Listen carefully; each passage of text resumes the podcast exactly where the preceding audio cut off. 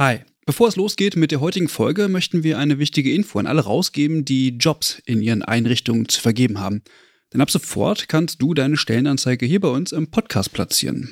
Wir finden das besser als Werbung, weil unsere treuen Hörenden damit Hinweise auf tolle Jobangebote bekommen und Unternehmen diesen Podcast nutzen können, um genau die Zielgruppe zu erreichen. Und wir nerven nicht mit Inhalten, die niemand hören will. Also eigentlich eine Win-Win-Win-Situation. Wenn du also eine Stellenanzeige hast, am besten natürlich für akademisch Pflegende, dann schreib uns eine Mail an hallo@übergabe.de. Übergabe hier mit UE. Wir veröffentlichen dann die Anzeige hier mit den relevanten Infos. Wir freuen uns auf deine Mail und wünschen viel Spaß mit der heutigen Folge.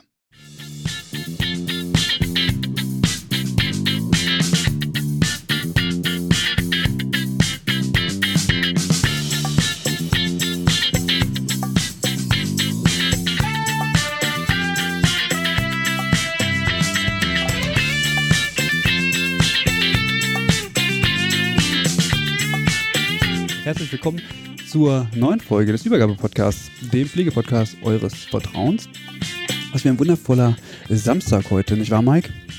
Ja, auf jeden Fall. Genau. Aus dem Homeoffice zugeschaltet, direkt aus Bochum, der fantastische Mike. Mhm. Und ähm, wir fangen an mit ähm, vielleicht zwei, drei kleinen Hausmitteilungen, diesmal ähm, direkt am Anfang. Und zwar wollen wir uns erstmal herzlich bedanken bei Jan, Jan, deine äh, Spende ist bei uns angekommen. Wir haben uns sehr darüber gefreut. Und wer auch Interesse hat, uns zu unterstützen, der kann das auf unserer Homepage gerne mal machen. Und ähm, da könnt ihr auch so ein Abo abschließen über Steady. Wir würden uns da äh, mega drüber freuen. Und wenn ihr das noch nicht gemacht habt, dann könnt ihr jetzt im Podcatcher, bei Apple Podcast oder ähnlichem, einfach mal auf Abonnieren klicken. Und wenn ihr Zeit habt, dann gebt uns einfach mal ein paar Sternchen. Ähm, das hilft uns nochmal, dass wir besser gefunden werden. Und ähm, wenn ihr dann noch Zeit habt, könnt ihr einen kleinen Kommentar hinterlassen. Das würde uns äh, sehr freuen. Ähm, heute haben wir wieder nichts Aktuelles. Mike, wir machen nichts Aktuelles mehr.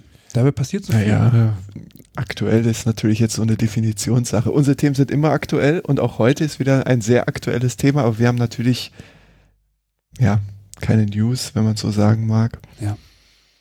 Corona-bedingt vielleicht auch. Aber es passiert Ach, aktuell ich weiß es nicht. Dieses Pflegenetzwerk Deutschland, ich weiß nicht, wer das kennt, wer da im Verteiler ist, da kriegt man so, ja am ja. Tag, da kriegt man ja am Tag zwei, drei Mails, fast schon nervig. Es scheint einiges ähm, vor sich zu gehen in der Pflegelandschaft. Mhm. Wir berichten es leider nicht, dafür gibt es andere Medien. Vielleicht kommen wir nochmal dazu, was Aktuelles zu machen. Heute geht es aber um die Sprachkompetenz ähm, in der Pflege. Und dazu haben wir uns auch eine Gästin eingeladen. Und zwar ist das Vivienne Thomas. Hallo. Hallo. Hi. Schön, dass du da bist und dir die Zeit genommen hast. Ja, danke für die Einladung. Ich freue mich. Ja, wir freuen uns auch, dass du äh, mit uns hier in der virtuellen Runde sitzt. Willst du erstmal ein paar Worte zu dir selber sagen, damit alle wissen, mit wem wir es hier eigentlich zu tun haben? Ja, kann ich sehr gern machen. Genau, Vivienne Thomas ist mein Name. Ich bin Sprecherin der Arbeitsgruppe Pflege und Qualität der Gesellschaft für Qualitätsmanagement in der Gesundheitsversorgung, kurz GQMG. Soll ich auch direkt mal was zur GQMG sagen? Ja, gerne. Vielleicht auch mal ganz interessant, das ist eine seit 1993 bestehende Gesellschaft mit Hauptsitz in NRW, wobei die äh, Mitglieder mh, sind über 500 in ganz Deutschland verteilt, sind auch Schweiz und Österreich ist dabei. Die GQMG setzt sich ähm, als Ziel ja Positionsbestimmung in Qualitätsfragen im Gesundheitswesen beziehungsweise auch im gesundheitspolitischen Umfeld und Entwicklung und Bewertung von Konzepten und Methoden und Instrumenten des Qualitätsmanagements beziehungsweise auch klinisches Risikomanagement. Ziele sind auf jeden Fall auch wissenschaftliche Vorhaben anzuregen und Forschungs- und Entwicklungsergebnisse zu verbreiten. Genau, da kooperieren wir auch ganz viel mit anderen Fachgesellschaften. Als ähm, ja, also wie wir das machen, ist quasi äh, hauptsächlich im Austausch. Wir sind also mit allen Mitgliedern im Austausch zu relevanten und aktuellen Fragestellungen in der Gesundheitsversorgung immer unter Einbezug von wissenschaftlicher Evidenz und ja, Expertise der Mitglieder, Erfahrungen der Mitglieder. Und da kommt es dann eben auch dazu, dass wir Empfehlungen, Handreichungen, Handlungsempfehlungen erstellen. Und ähm, ja, was gibt sonst noch zu sagen? Es gibt äh, Jahrestagungen, Summercamps, das ist so ein bisschen im Workshop-Charakter. Da kommen dann ganz gut die Ergebnisse auch zustande, das ist ganz interessant. Und die Hauptarbeit oder die Hauptarbeitsergebnisse entstehen eben aus diesen Arbeitsgruppen, wovon eben die eine Pflege und Qualität, für die ich jetzt heute so ein bisschen hier stehe, ähm, ja, eben eine von, von sieben ist. Also es gibt momentan so sieben Arbeitsgruppen, die unterschiedliche Themenschwerpunkte haben. Zum Beispiel auch Risikomanagement, Kennzahlen oder eben Pflege und Qualität. Unsere Arbeitsgruppe besteht aus, naja, circa zehn Mitgliedern. Ähm, das ist immer so ein bisschen davon abhängig, welches Thema wir gerade bearbeiten. Ähm, die Mitglieder kommen alle aus Pflegepraxis oder Pflegemanagement oder Pflegewissenschaft. Und ja, es schwankt halt immer mal so ein bisschen, weil es eben auch eine ehrenamtliche Tätigkeit ist. Also für die wir da in der GQMG tätig sind.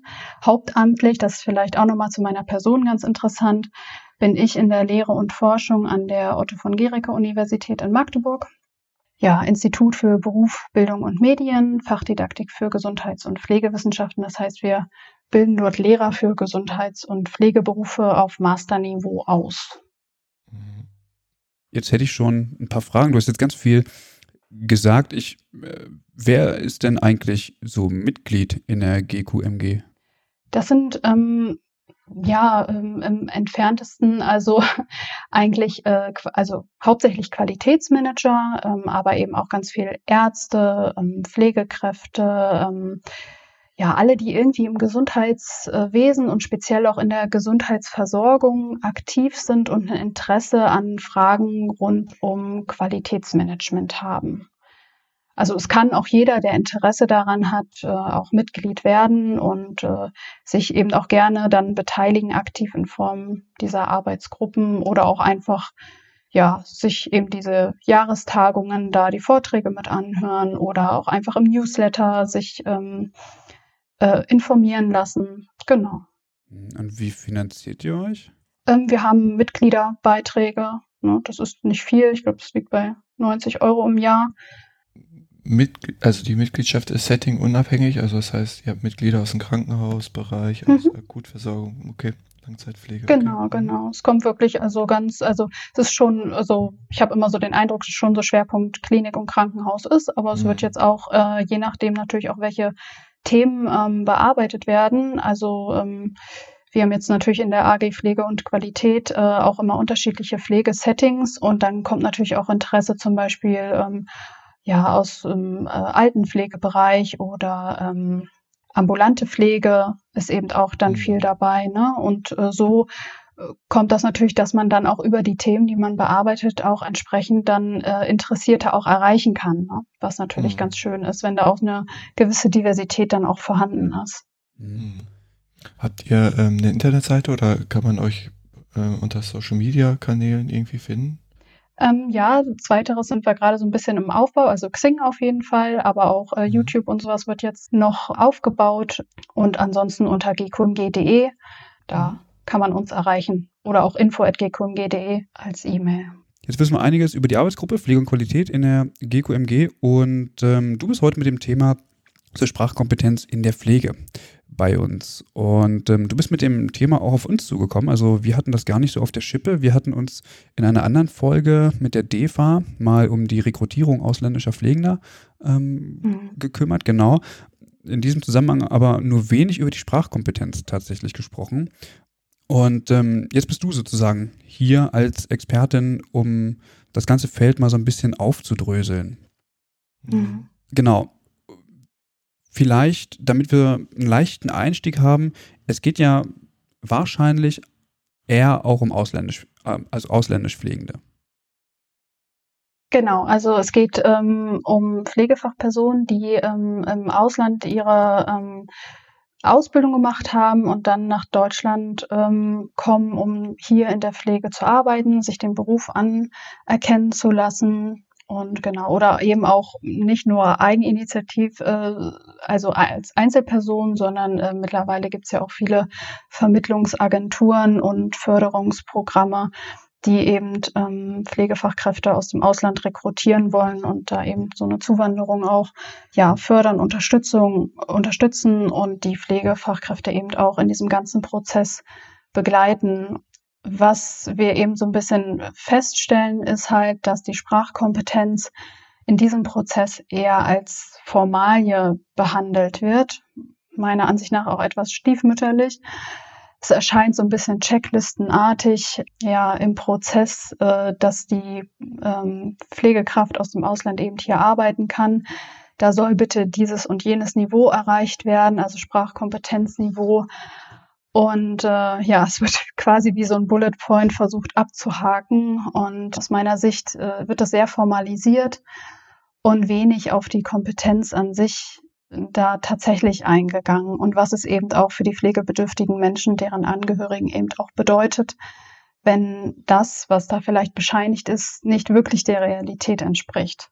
Was mich vielleicht ähm, am Anfang noch interessieren würde, was versteht man denn unter Sprachkompetenz? Was habe ich mir darunter vorzustellen? Also mh, mm, das fokussiert nur die verbale Aussprache oder Nee, darunter wird auch Schrift verstanden, also Schriftsprache sozusagen ähm, mündlich und natürlich auch nicht nur face-to-face, -face, sondern auch am mhm. Telefon, was also mhm. auch eine sehr große Hürde ist für diejenigen, die eben Deutsch lernen und teilweise auch schon beherrschen, aber am Telefon funktioniert es eben weitaus schlechter, weil natürlich auch ähm, die Menschen ja auch in unterschiedlichen Regionen einfach auch Akzente haben und wenn man dann nicht mal sieht, wie, wie die Person spricht, dann wird es wirklich zunehmend schwieriger. Genau, das versteht man jetzt erstmal unter Sprachkompetenz und ich persönlich denke eben auch bei dem Wort Kompetenz äh, natürlich auch nicht nur an ja reinen Wissenserwerb, sondern auch die ähm, Fähigkeit, die Sprache eben auch sinnvoll und professionell auch einsetzen zu können.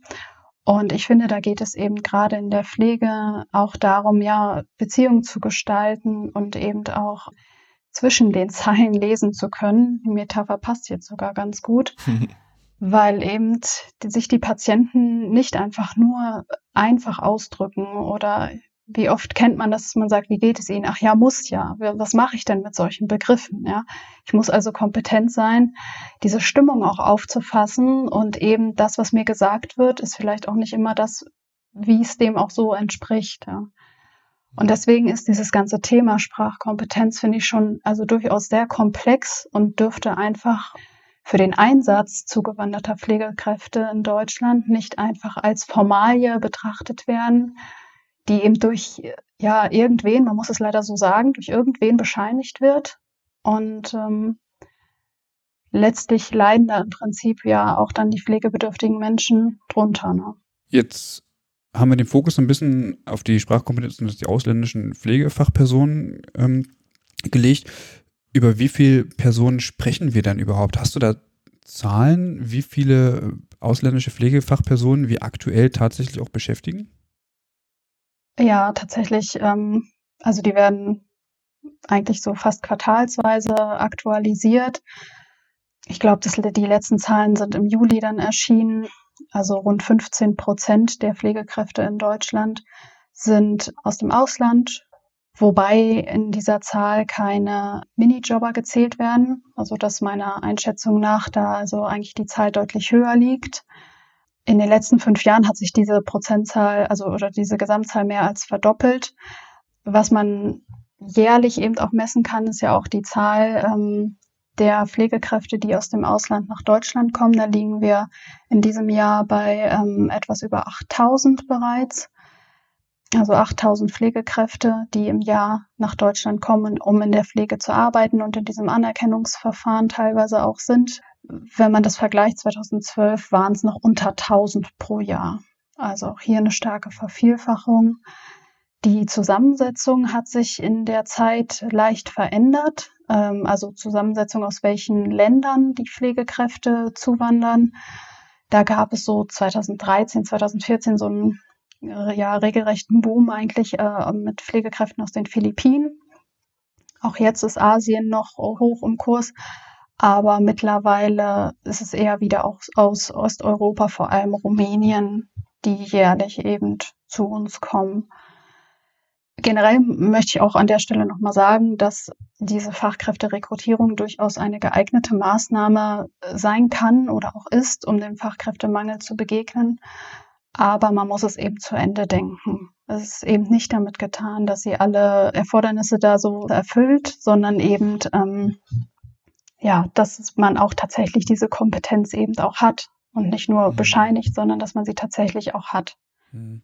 Das bezieht sich natürlich nicht nur auf die Sprachkompetenz, ne? Also ich, Richtig. Natürlich entsprechend auch andere Kompetenzen, die in der Pflege benötigt werden. Ähm, mhm. Genau. Ähm, Mike, du wolltest noch was fragen? Ja, ich wollte fragen, wie, wie habe ich mir das denn vorzustellen? Also ich lebe jetzt, sagen wir, in Rumänien und interessiere mich, ähm, hier in Deutschland tätig zu werden als ähm, Pflegender und ich verfüge schon über ein Studium der Pflege in Rumänien und jetzt komme ich hier nach Deutschland. Ähm, wer ermittelt denn da irgendwie die Sprachkompetenz oder, oder was, wie läuft das ab mit meiner Sprache? Liegt das erstmal in meiner Hand, hier erstmal Deutsch zu lernen oder ja? Hm. Also Aktuell gibt es nur die Forderung, dass, ähm, dass, dass ein entsprechendes Sprachkompetenzniveau ähm, vorgehalten werden muss. Das ist in Deutschland nicht einheitlich. Einige Bundesländer fordern B1-Sprachniveau, andere B2. Mhm. Ähm, und äh, grundsätzlich ist die Pflegefachkraft selber dafür verantwortlich, dieses Sprachniveau dann, ähm, wenn sie hier arbeiten möchte oder eingesetzt werden möchte, eben das Zertifikat vorzuhalten. Also es ist letztlich erstmal ein Zertifikat. Also niemand in der Institution, in, in der äh, sie dann angestellt werden, prüft sie nochmal ab. Ja. Hm. Ähm, dann ist es natürlich unterschiedlich. Sie können sich dann selber auf den Weg machen, schon in Rumänien dann quasi Deutsch lernen, einen Deutschkurs besuchen. Oder was es eben auch viel gibt, sind ja dann schon ja regelrecht Vermittlungsgruppen, also so wie Klassen, die, die dann einfach äh, an die Hand genommen werden und äh, mehr oder weniger dann auch äh, durch diese Sprachschulen durchgeschleust werden. Es gibt für die Sprachschulen kein einheitliches Vorgehen. Jeder in Deutschland kann eine Sprachschule eröffnen. Jeder kann ähm, ja selber testen. Die Menschen, die, die die Pflegekräfte testen, sind keine Pflegefachkräfte. Es wird auch keine spezielle Berufssprache getestet, sondern im Prinzip, ja, je nachdem, wer da testet, reicht es eben die Frage zu stellen, wo der nächste Bahnhof ist. Ich muss es mal wirklich so platt sagen, ne? weil ähm, wenn man das mal mit den Ärzten vergleicht, ja, da ähm, ist es eben so, die müssen im Deutschsprachtest ähm, einem ärztlichen Kollegen Patientenfall schildern, wie so eine Übergabe und müssen auch einen Bericht darüber schreiben. Und im Ergebnis zeigt sich zum Beispiel im Bundesland Bayern, dass 50 Prozent der Getesteten äh, durchfällt. In Sachsen-Anhalt sind es 25 Prozent. Das ist halt hoch, aber das zeigt eben auch, dass der Anspruch auch hoch ist. Ne? Mhm. Und das äh, gibt es so nicht. Also ähm, in der Pflege. Ne? Das ist eben einfach, die Sprachtests sind auf sehr niedrigem Niveau. Es wird keine Berufssprache abgefragt. Ja, und so ist es eben, dass diese Bescheinigungen momentan einfach äh, ja nicht wirklich der Realität entsprechen, beziehungsweise denjenigen, die sich damit so nicht auseinandergesetzt eben, haben, eben auch ja erstmal zeigen, dass, dass derjenige ja anscheinend gut Deutsch spricht und in der Realität sieht es dann aber eben ganz anders aus oder kann es zumindest mhm. anders aussehen. Es kann natürlich auch viele Fachkräfte geben, die sich da auf eigene Faust noch engagieren und man will ja wahrscheinlich auch einfach was verstehen dann, ne? Aber mhm. letztlich kann man den zugewanderten Fachkräften auch keinen Vorwurf machen, wenn sie hier arbeiten möchten, sich an die Vorgaben halten. Die Vorgaben sind halt zu gering. Aber mhm. ja, ja. Vivian, wie kann es denn sein, dass die Regelungen bundeseinheitlich, äh, nicht bundeseinheitlich sind? Also wie, wie, was, was ist denn da los? Ja, das ist eben nicht auf Bundesebene, sondern das ist eben auf ähm, Bundeslandebene äh, abgegeben worden. Ja, und so kann eben wie in vielen Dingen hier in Deutschland ja dann äh, jedes Bundesland da sein eigenes Süppchen kochen. Und äh, wir sind da sehr kritisch gegenüber, weil es natürlich auch zu so ja Wanderungen quasi führt, ja, dass also eine Pflegekraft, die schnellstmöglich hier einsteigen möchte, in ein Bundesland geht, in dem B1 gefordert wird, diesen Test dort macht, vielleicht noch ein paar Monate irgendwo arbeitet und dann eben sich in einem Bundesland bewirbt, wo er oder sie eben unter den Umständen nicht durchgekommen wäre, also weil vielleicht B2-Niveau gefordert wird. Und da fordern wir eben auch in unserem Positionspapier, dass das bundeseinheitlich äh, gemacht wird und eben wir fordern sowieso ein höheres Sprachniveau davon mal ganz ab. Also wir wollen nicht nur, dass jedes Bundesland B2 hat, sondern wir wollen, dass alle C1-Niveau haben. Genau, also soll ich vielleicht nochmal ganz kurz, fällt mir gerade ein, wenn wir sagen so B2, C1 vielleicht nochmal kurz das sagen. Jetzt, was, genau, äh, das wäre meine nächste Frage gewesen. ne, gar nicht so verkehrt. Ähm, also die Sprachkompetenzniveaus, die werden in äh, sechs Stufen unterteilt. Ähm, also das ist nach dem gemeinsamen europäischen Referenzrahmen für Sprachen ähm, A1, A2, B1, B2, C1, C2. Und äh, ja, die, der Anspruch steigert sich eben sukzessive. Mhm. Ähm, momentan ist es so, dass in Deutschland B1 oder B2 gefordert wird, ähm, je nach Bundesland. B1 ist eine Sprachverwendung, die als fortgeschritten eingestuft wird. Eine Pflegefachkraft, die auf B1-Niveau ist, ähm, sagt man so, kann Hauptpunkte verstehen eines Gespräches. Hm. Ähm, also, hm? hm? das wären dann so, ja, also der Grundsatz des, des Satzes, den ich spreche. Also irgendwie, weiß ich auch nicht, äh, wenn ich zum Christian sage, drück mal die Aufnahmetaste, dann würde man den Großteil davon verstehen und das auch so durchführen? Oder wie habe ich mir das vorzustellen? Ja, kann man wohl so sagen. Ja. Also natürlich okay. kann es immer davon, also natürlich sind trotzdem nicht alle Vokabeln vorhanden. Jetzt muss man auch sagen, mhm. Deutsch ist ja auch im Vergleich eine recht schwierige Sprache, was auch Grammatik angeht.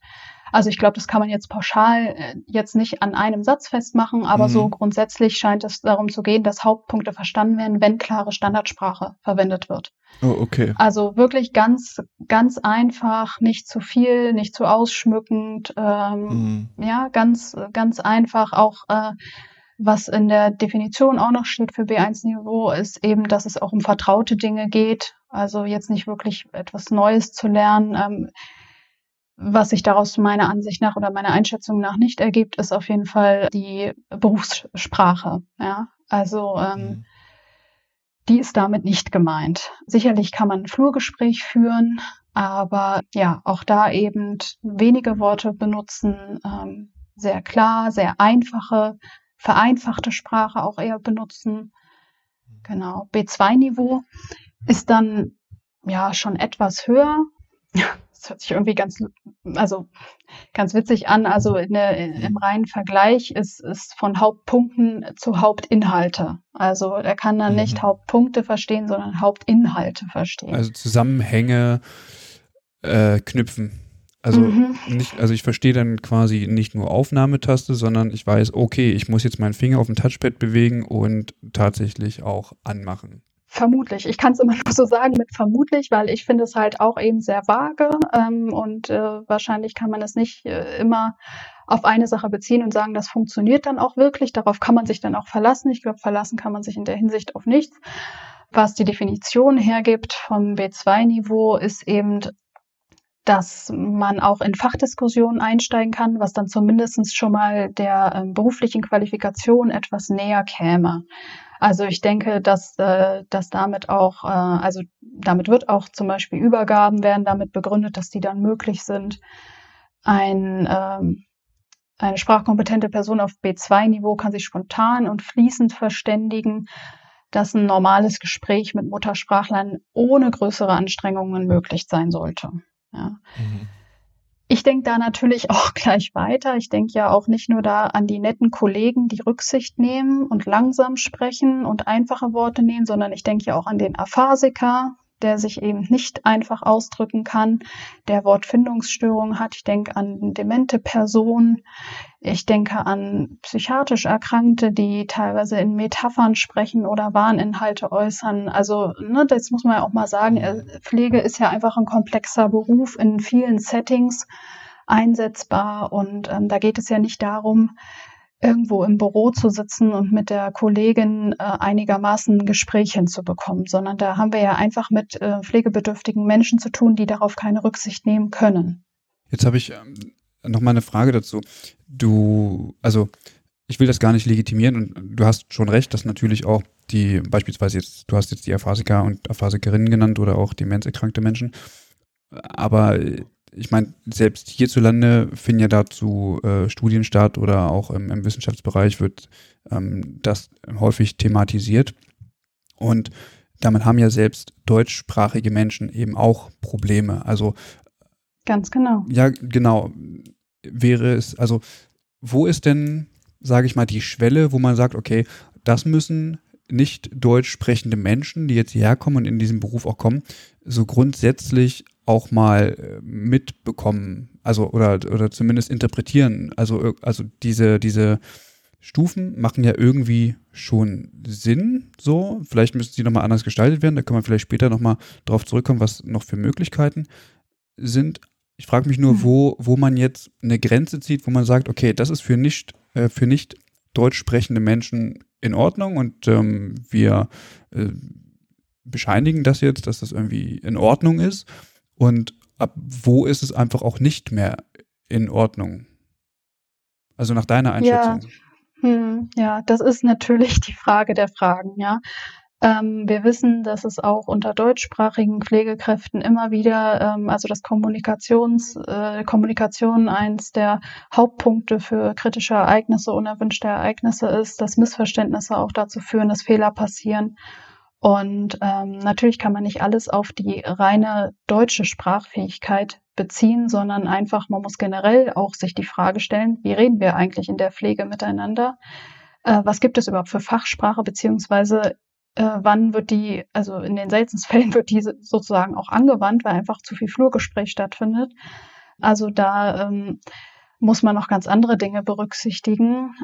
Was meiner Einschätzung nach schon mal hilfreich wäre, wäre, wenn diese, wenn dieser Sprachtest von einer Person durchgeführt wird, die selber in der Pflege arbeitet. Ja, gerne auch als Praxisanleiter, der also ein bisschen didaktisches Know-how auch mitbringt und der einfach einschätzen kann, dass das in diesem Sinne dann ausreicht. Es ist, also es ist ja auch nur ein Iststand. Ja, die äh, zugewanderte Pflegefachkraft soll und kann sich natürlich auch immer weiterentwickeln.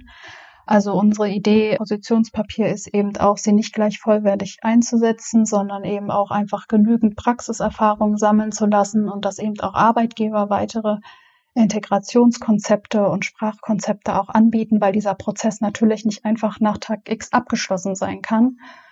Und äh, natürlich muss in so einer Testung auch klar sein, dass äh, jemand nicht, nicht ja an sich so zu vergleichen ist äh, mit jemand, der eben Deutsch als Muttersprache so hat. Ich denke, auch die Eigenverantwortung ist da ein großes Thema. Also wie denken denn zugewanderte Fachkräfte, wie sie diesen Arbeitsalltag überstehen, wenn sie nicht gut Deutsch sprechen, wenn sie selber nicht viel verstehen, ja, und selber auch keine Beratungsgespräche führen können oder keine Beziehung gestalten können. Ne? Und da denke ich, muss man so an, an viele Ebenen eigentlich appellieren. Die zugewanderte Fachkraft an sich, an die Arbeitgeber, natürlich politische Forderungen. Also äh, wir fordern ganz klar C1-Niveau, was fachkundige Sprachkenntnis ist, ja, ein breites Spektrum anspruchsvoller längerer Texte zu verstehen und auch implizite Bedeutungen erfassen zu können. Und das kann man ja sehr wohl schon auch testen und auch in der Praxiserfahrung auch äh, ja schon zeigen und und auch erlernen. Ja, nur wenn das nicht gefordert wird, dann macht es eben auch niemand.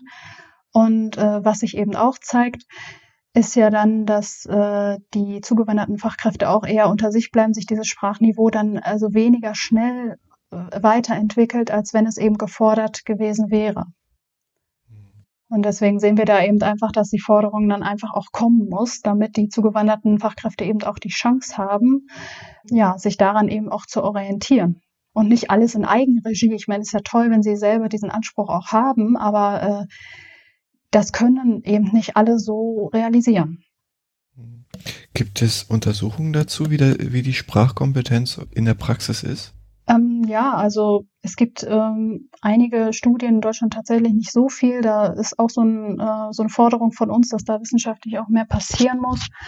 Ähm, aber es gibt natürlich Untersuchungen, wie äh, die zugewanderten Pflegekräfte damit umgehen, weil die das ja wahrnehmen. Es ist ja nicht so, dass sie mhm. sagen, hey, ich habe mein Sprachzertifikat, sondern sie, sie fühlen sich ja selber unwohl. Da gibt es sehr wohl viele Untersuchungen zu.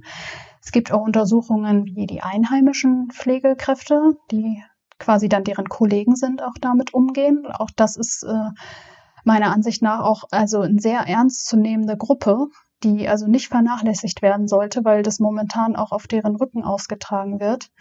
Und dann gibt es natürlich noch die Gruppe der pflegebedürftigen Menschen. Da gibt es wenig Evidenz dazu, da muss unbedingt mehr geforscht werden die äh, dieses Dilemma ja auch mitbekommen und eben auch Verunsicherung und Stress auch erleben. Ja, und wenn ich da an die Gruppe denke, ich meine, so, wenn wir jetzt mal uns einen Krankenhausaufenthalt vorstellen, wo vielleicht jetzt nichts Dramatisches ist, da kann ich ja vielleicht noch Rücksicht drauf nehmen. Aber was mache ich denn im Altenpflegeheim, wenn das mein Zuhause ist und ich einfach keine Beziehung gestalten kann?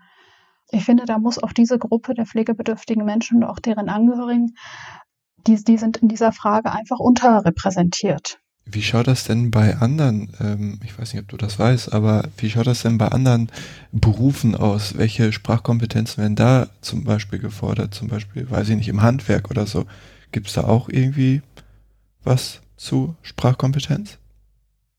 Mm, das weiß ich leider gar nicht. Also ich weiß es nur von den Ärzten, dass eben C1 und auch teilweise auch C2-Niveau gefordert mhm. wird, aber jetzt in ganz okay. äh, anderen Berufen, das habe ich jetzt so nicht auf dem Schirm. Mhm. Nee. Wer legt das denn fest? Also du hast vorhin gesagt, dass das Land äh, für, die, mhm. für die Pflege, äh, auch das Land für den Medizinbereich?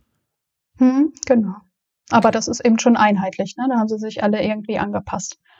Ja, das kennt mhm. man ja von den Ärztinnen sehr gut, dass die da, wenn es wichtig ist, ja, ist die Kooperation dann da. Hm. Mhm. Genau. Jetzt würde ich mich natürlich fragen, wie kann denn eine Sprachkompetenz grundsätzlich erstmal erlangt werden? Also reicht es da irgendwie so einen Deutschkurs zu machen oder sind das spezielle Kurse, ähm, die von mir aus auch entsprechend für die Fachsprache angeboten werden? Also mittlerweile gibt es Sprachschulen, die sich auch auf äh, Pflegekräfte spezialisiert haben, weil das ist natürlich ein großer Pool an äh, Fachkräften, die da auf Deutschland zuströmen. Und dann gibt es natürlich schon spezielle Kurse, wo versucht wird, diese Berufsgruppe auch zusammenzufassen. Dennoch sind die Dozierenden eben keine Pflegekräfte. Und ja, da wird wohl mal gesagt, dass äh, also was Patient auf Deutsch oder was Pflege auf Deutsch heißt, also Vokabeltraining, sage ich mal, aber Wissen zum Gesundheitssystem, zu ähm, Hilfsmittelversorgung, zu äh, Rechten und Pflichten, ähm, das findet eben dort nicht statt. Und ähm, das ist eben auch so ein Punkt, den wir eben auch fordern, dass es nicht nur auf die reine Sprache ankommt, sondern eben auch das Wissen rund um das Gesund Gesundheitssystem. Diese Vermittlungsagenturen, ja, sind, also ich hatte vorhin schon gesagt, jeder kann so eine Sprachschule aufmachen, jeder kann Fachkräfte aus dem Ausland äh, vermitteln nach Deutschland. Die werben natürlich damit, da herrscht ein großer Konkurrenzkampf, dass das alles möglichst schnell geht. Und ja, ich recherchiere zu dem Thema viel, daher kriege ich dann auch immer im Internet diese netten Anzeigen. Und ähm, hm. erst kürzlich hatte ich eine, Sprachkurs. Wir bringen Sie in vier Wochen von null auf B2-Niveau für 200 Euro. Also ich weiß nicht, was ich da in vier Wochen an Deutsch lernen soll, dass ich also so sprachkompetent bin, ne, das ist natürlich verlockend. Und dann kann natürlich die einzelne Pflegekraft, die, äh, die jetzt also auf eigene Faust herkommen möchte, natürlich vergleichen, Preise vergleichen. Letztlich braucht sie für die Anerkennung äh, oder für die Berufsausübung ähm, und Anstellung eben das Niveau, das bescheinigt werden muss. Das wird nicht getestet, also wird ja nicht nochmal vom Arbeitgeber getestet, sondern die brauchen eben die Bescheinigung. Und da sind natürlich solche äh, Angebote auch sehr verlockend. Ähm, dann gibt es ja auch viele Förderungen und Programme, wo die ganzen Klassen an sich dann quasi durchgeschleust werden. Die Kosten muss meistens die zugewanderte Pflegefachkraft selber tragen.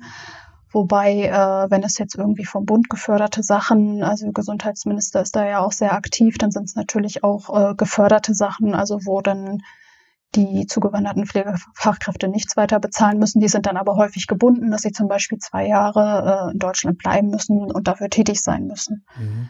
Also solche Abkommen gibt es dann eben auch. Ne? Klingt so ein bisschen ja. alles wie Führerschein machen. Also mhm. einmal machen und dann geht's weiter und dann ist gut und ja. Ja, verrückte mhm. Sache auf jeden Fall irgendwie. Ähm, Nur, dass Pflege halt kein Autofahren ist, ne? Nicht so richtig. Ja. Genau. Könntest du dir vorstellen, dass andere Institutionen jetzt bei uns im Land äh, das übernehmen könnten? Also jetzt gar nicht die Sprachschulen ersetzen, sondern ich sag mal die Standards neu setzen. Und was mich auch interessieren würde, das Land äh, setzt das fest, aber wäre es nicht viel sinnvoller, dass jemand anders das festlegt? Also, also, also ich frage mich, wie kommt das Land dazu, Dinge festzulegen, wovon das Land vielleicht mal so keine Ahnung hat. Und mittlerweile gibt es ja Institutionen, wie zum Beispiel Kammern, Zwinker, Zwinker, mhm. Ähm, mhm. um solche Standards festzulegen, von mir aus auch auf Landesebene, zumindest dann erstmal für drei Bundesländer, und äh, das auch entsprechend dann abzunehmen. Siehst du da eine Möglichkeit? Mhm. Ja, also das ist genau auch das, was wir fordern, dass das auf die Pflegekammern äh, übertragen wird, wo es noch keine gibt, dass eben eine andere Institution, also, also fest dafür eben auch vorgesehen ist. Wir sind auch aktuell in äh, Kontakt mit den Pflegekammern und die haben da also auch Interesse bekundet, dass sie sich da also auch für kompetent auch sehen und da auch den ähm, Nutzen von sehen.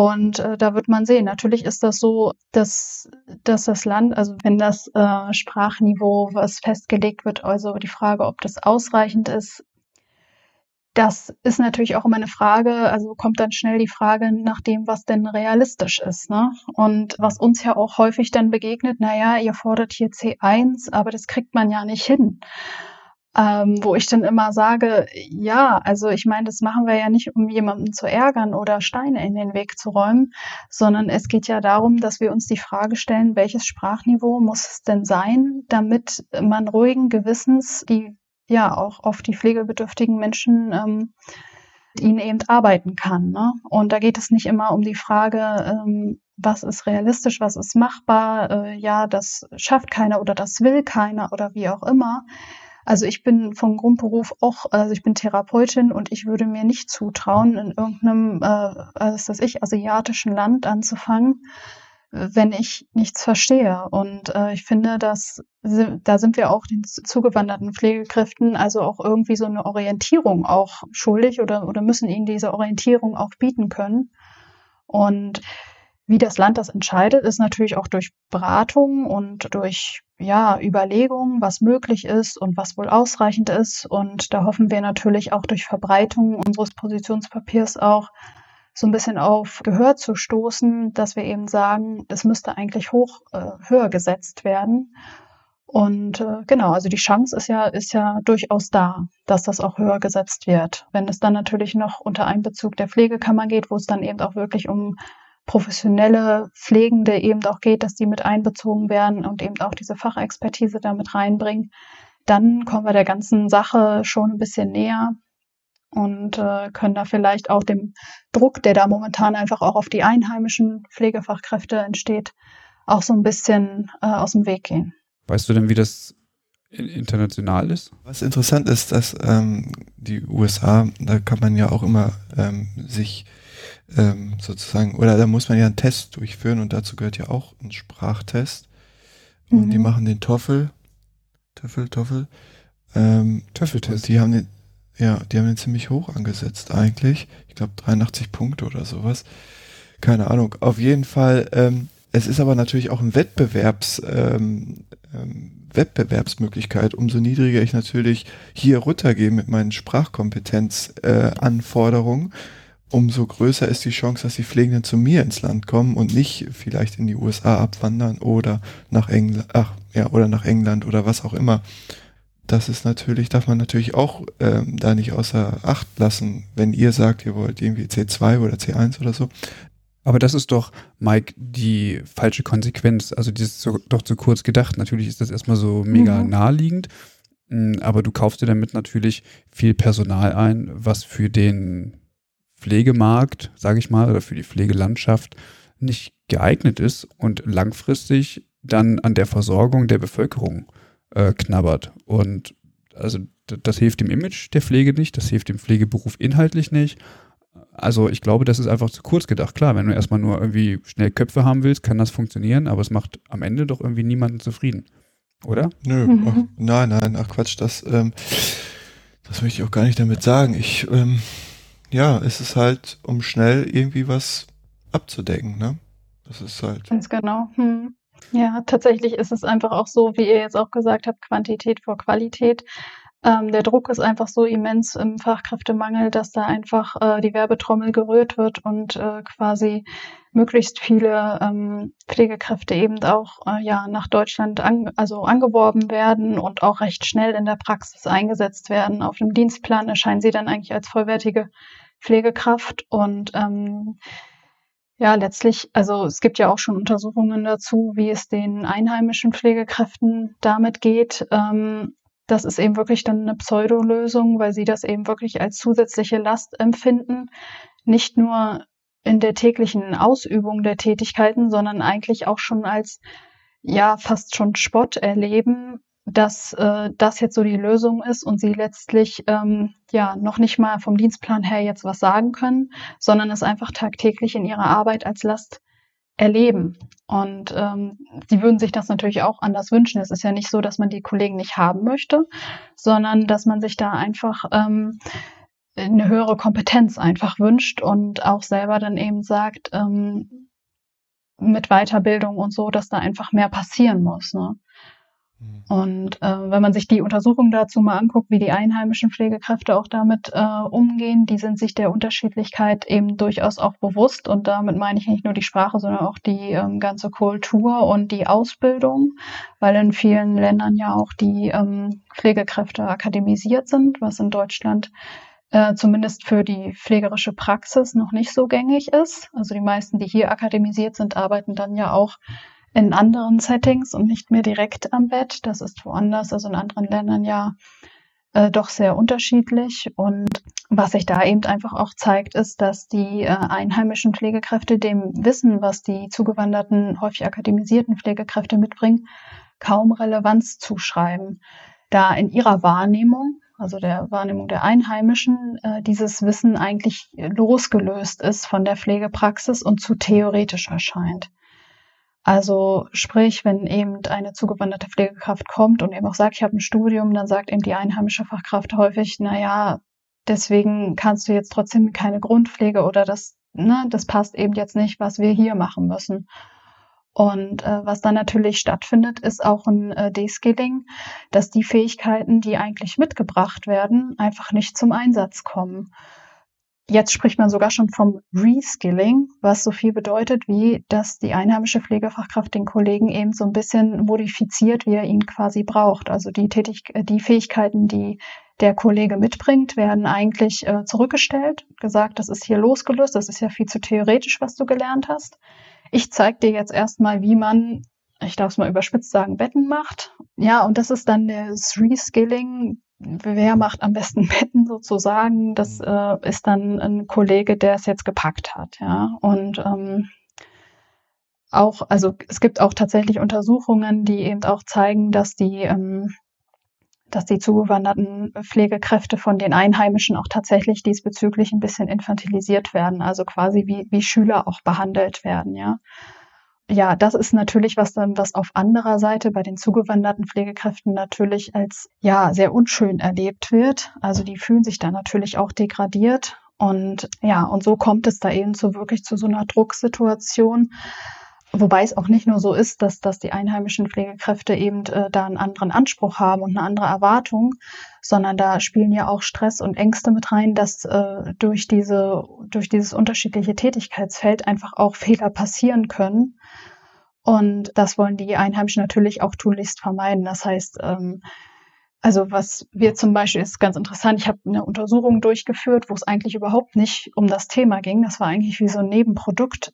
Und äh, da haben eben, also ich habe Interviews und Gruppendiskussionen mit Fachkräften geführt, mit Pflegefachkräften und habe sie eben einfach reden lassen. Und es war keine Frage ähm, von mir, sondern die haben einfach von sich aus eben dann von äh, zugewanderten Pflegekräften berichtet und han, haben eben in diesem Zuge auch von ihren Ängsten berichtet, dass sie ähm, nicht wissen, ob sie wirklich alles verstehen, wenn sie zum Beispiel sagen, ja, geh mal zu dem und dem, mach mal das und das sondern dass sie dann sogar heimlich manchmal hinterhergehen, um zu kontrollieren, ob das jetzt wirklich alles funktioniert hat. Und sie machen das heimlich, weil sie den Kollegen ja nicht irgendwie ähm, ja äh, verunsichern wollen oder oder nicht unhöflich sein wollen.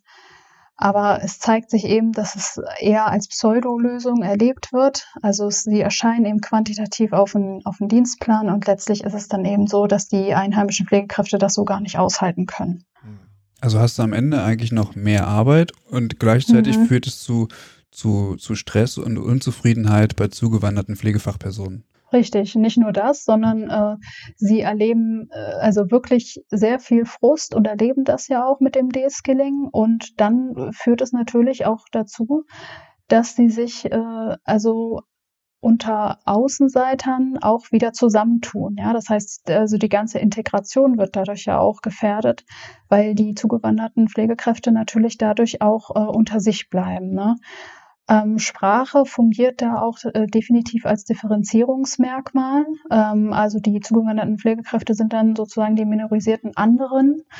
Und äh, diese Ausschlusserfahrung, die wird natürlich, die führt auch dazu, dass man sich untereinander, unter den Zugewanderten halt auch wieder wohler fühlt, weil man diese Ausschlusserfahrung ja auch teilt. Ähm, das ganze Rollen- und Pflegeverständnis ist auch unterschiedlich, aber das wird den Pflegekräften in diesem Prozess der Anwerbung äh, so auch nicht vermittelt. Also es wird zwar gesagt, aber in der Praxis sehen sie dann eben, wie anders das ist. Ne? Wenn zum Beispiel körperbezogene grundpflegerische Tätigkeiten durchgeführt werden und es in ihrem Land einfach ganz normal die, Ande die Angehörigen machen. Ne, das sind einfach Unterschiede, die sind so stark. Also das kann man vorher nicht, nicht erklären, sondern das, das fällt dann einfach in der Realität auf die Füße. Und sie fühlen sich natürlich degradiert, entwertet. Und das Ganze wird dann meistens eher als Kulturalisierung etikettiert. Das heißt, ja, also typisch Spanier, typisch sowieso, ja, also ähm, anstatt eben diesen, diesen Prozess an sich einfach mal unter die Lupe zu nehmen und mal so kritisch zu hinterfragen. Ne? Also dazu muss ich auch sagen, Sprachdiversität ist ja eine Ressource. Das muss man ja auch mal sehen. Mhm. Es ist ja, ähm, es ist ja total gut, Absolut, wenn viele ja. Sprachen gesprochen werden. Und äh, wir hatten das sogar mal so in, in, einem Unternehmen, in dem ich tätig war, äh, dass auch Listen angelegt wurden äh, von, von Mitarbeitern, so im Rahmen des Wissensmanagements, wer welche Sprache spricht. Und wenn dann zum Beispiel ein Patient eingeliefert worden ist, der eben ja nur irgendwie Albanisch spricht oder so, dann wusste man eben, man konnte die Suchfunktion bedienen und welchen Mitarbeiter man dann dahin schickt. Ne? Ja, also das ist ja damit, genau, ne? Das ist ja damit nicht gemeint, ähm, aber er muss eben zusätzlich trotzdem Deutsch sprechen können, weil das eben nicht der ähm, Großteil dann eben so als solches ist und man sich ja mit Kollegen und Berichten und äh, etc. eben auch verständigen muss. Ne? Außer natürlich genau. im Medizintourismus, aber das ist ein anderes Thema. Mhm. Mhm.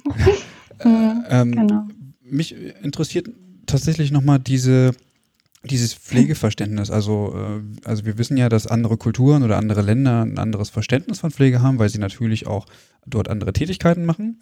Ähm, hm. Und äh, hierzulande ist es so, dass ich immer wieder beobachten muss, wenn ich mit Pflegenden ins Gespräch gehe, dass sie ein gänzlich anderes Pflegeverständnis haben, als beispielsweise ich das habe oder als ich das äh, vermittelt bekommen habe an der Hochschule.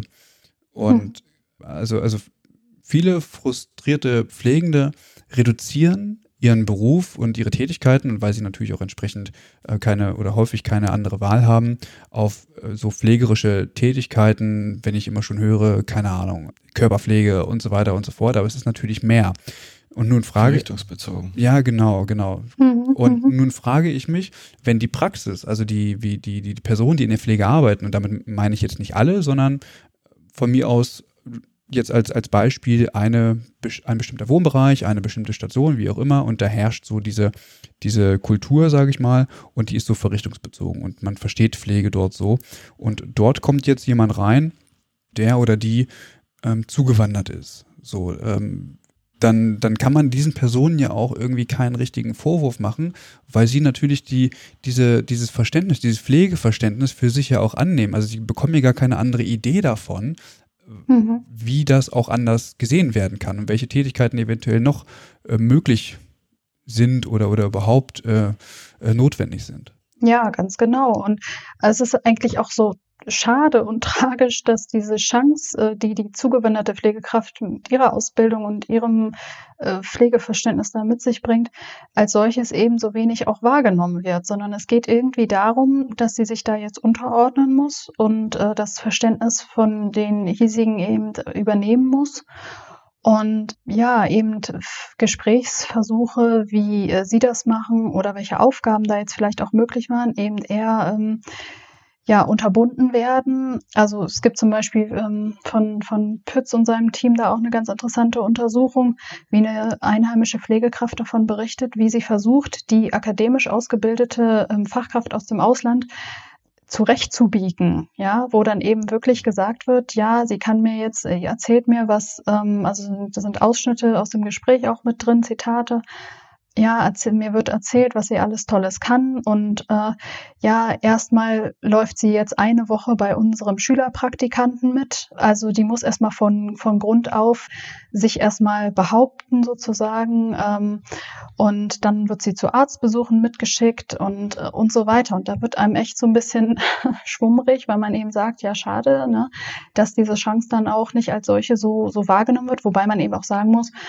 Natürlich sind die Unterschiede da. Also in, in anderen Ländern ist es einfach normaler. Also man hat viel mehr ähm, Servicepersonal, ja andere, ähm, also es gibt einfach die Fachkräfte und eben die Hilfskräfte, die einfach viel mehr äh, unterschieden werden. Also in wer da genau die, die Körperpflege oder auch Hygiene im Zimmer und Aufräumen und sowas auch verantwortlich ist. Und das macht eben nicht die Fachkraft. Und in anderen Ländern ist es einfach auch normal, also gerade äh, Südeuropa Osteuropa, dass äh, die Angehörigen zum Beispiel bei einem Krankenaufenthalt einfach dabei sind und den Angehörigen zum Beispiel duschen oder so. Ne? Das macht da gar nicht die Pflege.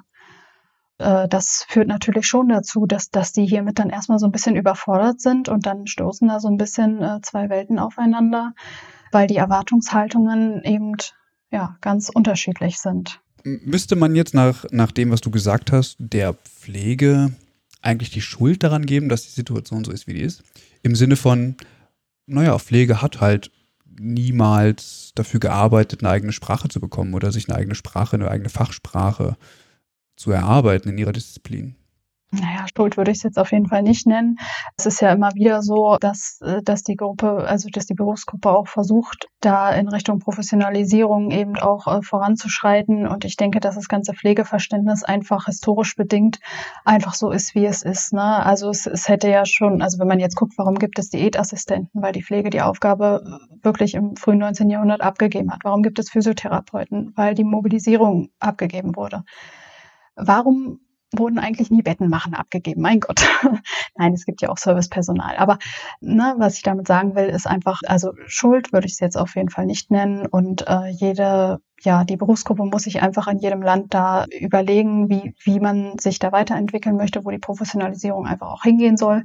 Was ich schade finde, ist, dass ähm, akademisch ausgebildete Pflegefachpersonen ähm, ja meistens in, in Settings arbeiten, wo eben weniger Patientenkontakt da ist, wobei sich das ja so meiner Einschätzung nach auch so ein bisschen wandelt, also weil eben doch viele dann auch diesen Weg noch einschlagen, aber es wird eben eher als on top angesehen und im Ausland ist eben eher das Studium normal.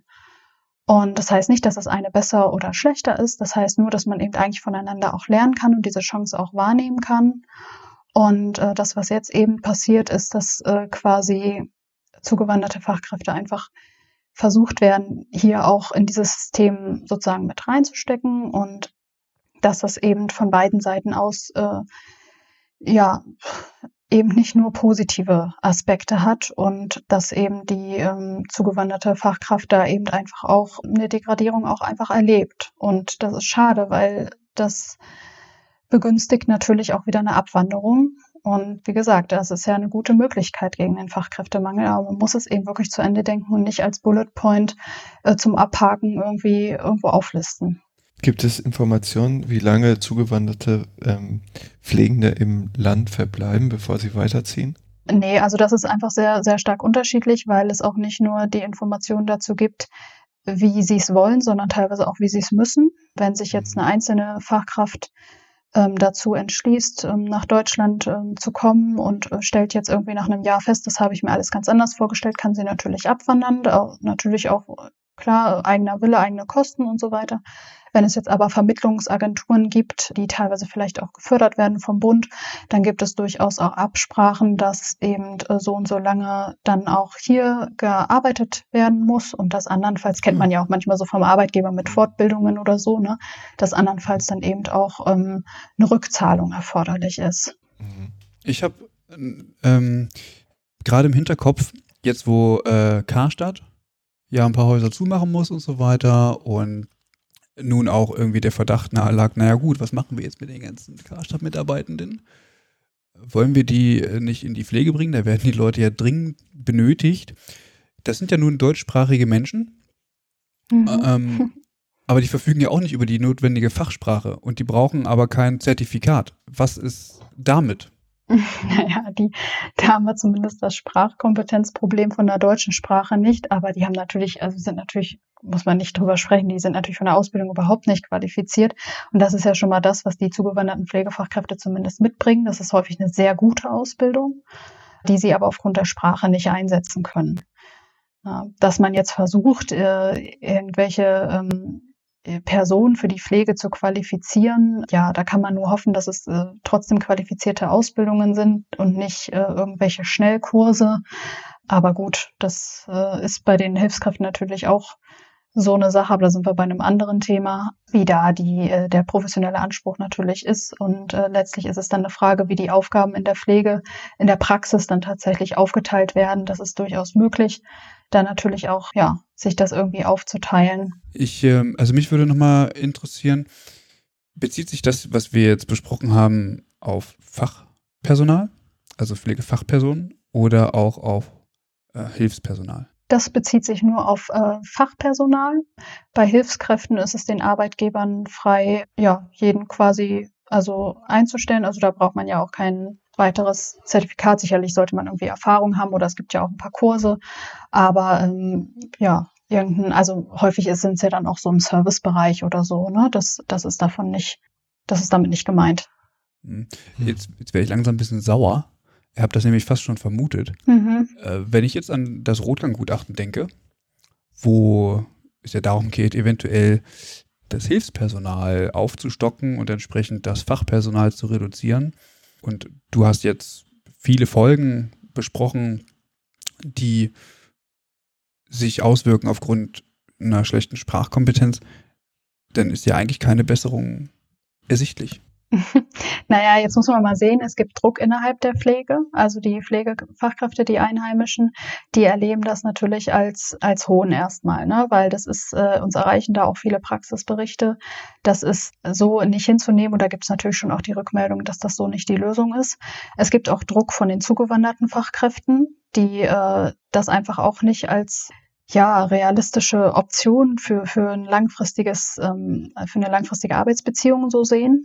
Und es gibt natürlich auch von den äh, pflegebedürftigen Menschen da auch die Rückmeldung. Also es gibt auch zum Beispiel äh, Studien, wenn ähm, pflegebedürftige Menschen mit einer äh, sprachinkompetenten Person zusammen waren, dass die Zufriedenheit eben ähm, deutlich niedriger war und dass auch die Gesamtleistung des Krankenhauses ähm, niedriger beurteilt wurde. Und das muss man ja erstmal so hinnehmen. Sicherlich äh, ist das jetzt wieder so eine Möglichkeit mit den Hilfskräften, da jetzt so ein Schlupfloch zu finden. Ähm, da sind wir wieder bei der Quantität, äh, wie es ja jetzt auch möglich ist mit diesen Sprachzertifikaten. Und da muss man eben dranbleiben. Wir sind da jetzt ja seit über zwei Jahren eigentlich dran. Uns lässt das Thema da diesbezüglich auch nicht richtig los, weil es halt auch immer wieder neue Berichte gibt. Und eigentlich ist schon klar, dass das nicht, äh, dass das nicht die Lösung sein kann. Ne? Und das Ziel bleibt eben, da sind wir auch hartnäckig, C1-Level Pflegepersonen mit involvieren in die Testung, Pflegekammern mit involvieren und da eben die Wichtigkeit betonen, dass die ähm, Sprachkompetenz eben einfach vorhanden sein muss und dass es dann nicht um Quantität gehen darf. Und letztlich muss man auch sagen, ich weiß nicht, ob den Arbeitgebern damit auch wirklich geholfen ist. Also die sehen ja selber, dass die Mitarbeiter damit nicht zufrieden sind. Die sehen selber, dass die zugewanderten Pflegekräfte nicht zufrieden sind, dass ihre Patienten nicht zufrieden sind. Und das kann ja nicht langfristig die Lösung sein, dass man dann sagt politisch, na ja, aber wir haben doch jetzt hier so und so viele Tausende nach Deutschland äh, auch also gefördert, äh, dass sie eben auch kommen, wenn es dann eben nicht zu Ende gedacht ist. Ne?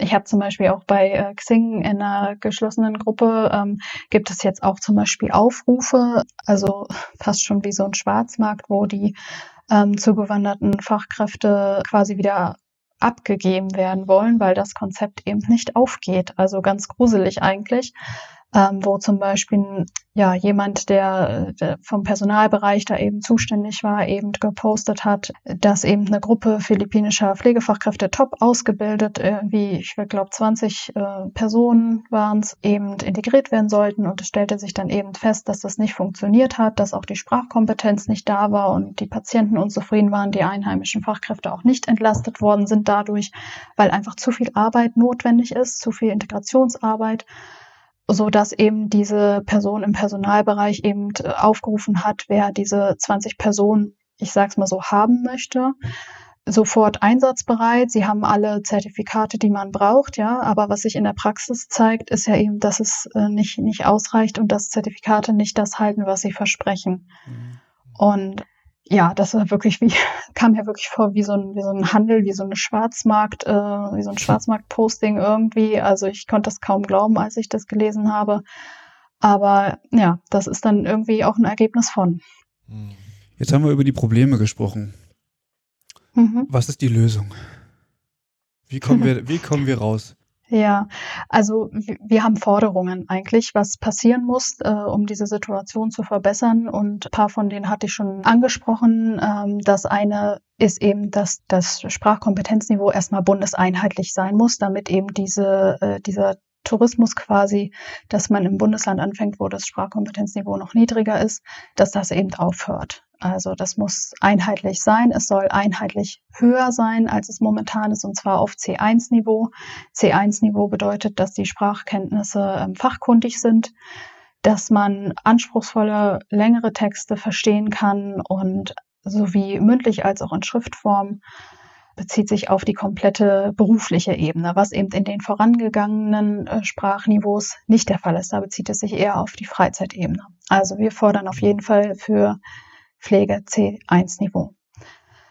Was wir auch fordern, ist natürlich, dass auch Fachtermini mit äh, geschult und geprüft werden, was natürlich impliziert, dass die Tests eben von entsprechenden Fachkräften auch durchgeführt werden. Also zum Beispiel hauptamtliche Praxisanleiter oder eben ja, die Pflegekammern.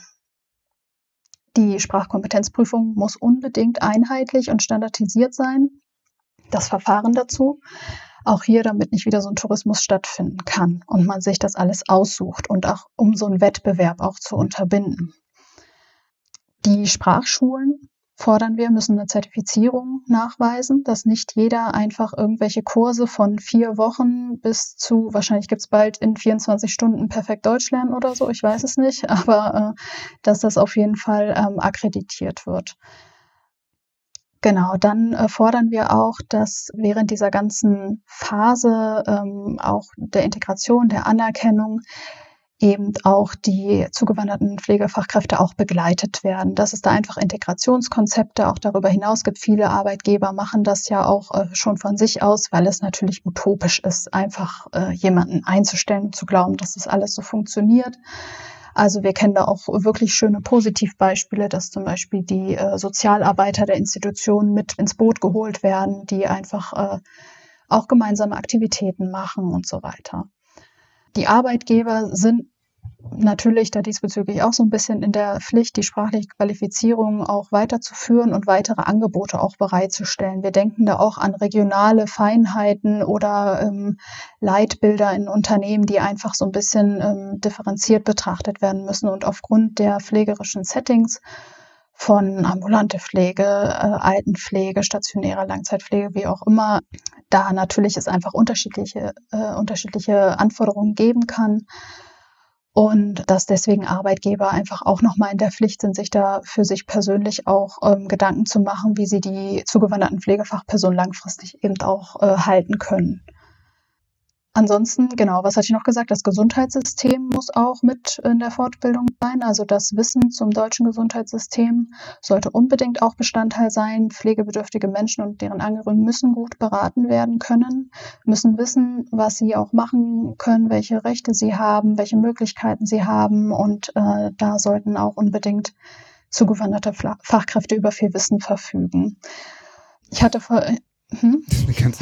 Das ist ganz, ist ganz interessant, ja, weil ja. es geht halt einfach in die Richtung, ähm, und da bin ich wieder bei den USA, da ist neben Spracherwerb ist halt noch viel weiteres Wissen notwendig, um dort als Pflegekraft mhm. tätig zu werden aus dem Ausland. Und nicht mhm, nur einfach genau. äh, einmal B2 und dann geht's los oder so. Mhm, ganz genau. Ja. Und was natürlich, also auch, äh, wenn du das jetzt nochmal mit dem Internationalen sagst, ich hatte vorhin so ein paar Studien angesprochen, aber es, es sind einfach viel zu wenige. Daher fordern wir einfach auch, dass die Mittel für eine wissenschaftliche und vor allem auch praxisbezogene Forschung äh, bereitgestellt werden, besonders eben auch äh, zu den Auswirkungen mangelnder Sprachkompetenz auf pflegebedürftige Menschen und äh, aber auch in Hinblick auf die Fragestellung, was es eigentlich braucht. Also das zählt so ein bisschen auch auf die Frage ab, die du vorhin gesagt hattest, wo ist denn da eigentlich die Grenze? Wann kann ich sie denn wie einsetzen? Wo ist der Unterschied zu Muttersprachlern? Ähm, dass man da eben auch den Anspruch versucht zu untersuchen. Hat das Aktionsbündnis Patientensicherheit äh, das Thema Sprachkompetenz eigentlich auch mit auf der Agenda? Weil die ja tatsächlich auch ziemlich ernst genommen werden immer. Ich glaube nicht, oder? Also wir, naja, die hatten uns im letzten Newsletter, dass wir da äh, das Positionspapier erfasst, äh, verfasst haben. Also wir sind da natürlich schon im engen Kontakt. Mhm. Und äh, die wissen halt, dass wir das auch also bearbeiten und haben das mit in ihren Newsletter aufgenommen und auf das Positionspapier verwiesen. Okay. Ja, Mike, hast du noch äh, Fragen? Nee, eigentlich nicht. Ähm, was wieder interessant war, dass nichts geregelt ist eigentlich soweit und jeder macht irgendwie so ein bisschen das, was er möchte. Ähm, Aber was auch für Auswirkungen Sprache, hat, schon krass, ne? Genau, ja. Sprache irgendwie nicht so wichtig erscheint, weil es halt, es geht halt um Machen in der Pflege, ne?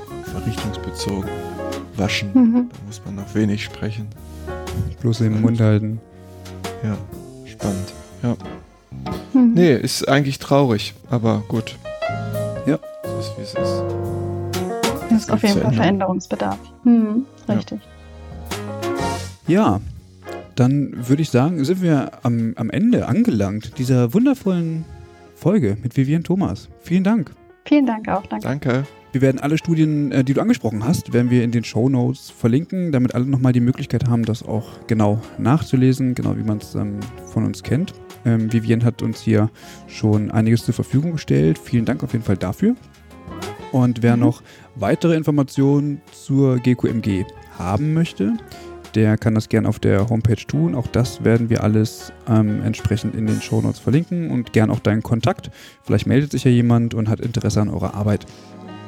Das war's für Folge 52. Wir freuen uns, wenn ihr auch in zwei Wochen wieder einschaltet. Ich weiß gar nicht, welches Thema wir dann machen. Wir lassen uns mal überraschen. Der, der, äh, der Sack ist auf jeden Fall voll mit guten Themen. Wir wollen auch nochmal darauf hinweisen, wir haben immer noch ähm, das Jahr der Pflegenden und deswegen geht die Aktion äh, Die Stimme zum Jahr der Pflege auch immer noch weiter bis zum Ende des Jahres, ähm, wo ihr einfach auf unserer Homepage eine kleine, eine kleine Sprachnachricht aufnehmen könnt und dann ähm, werden wir das hier bei uns im Podcast entsprechend abspielen. Vielen Dank, dass ihr zugehört habt.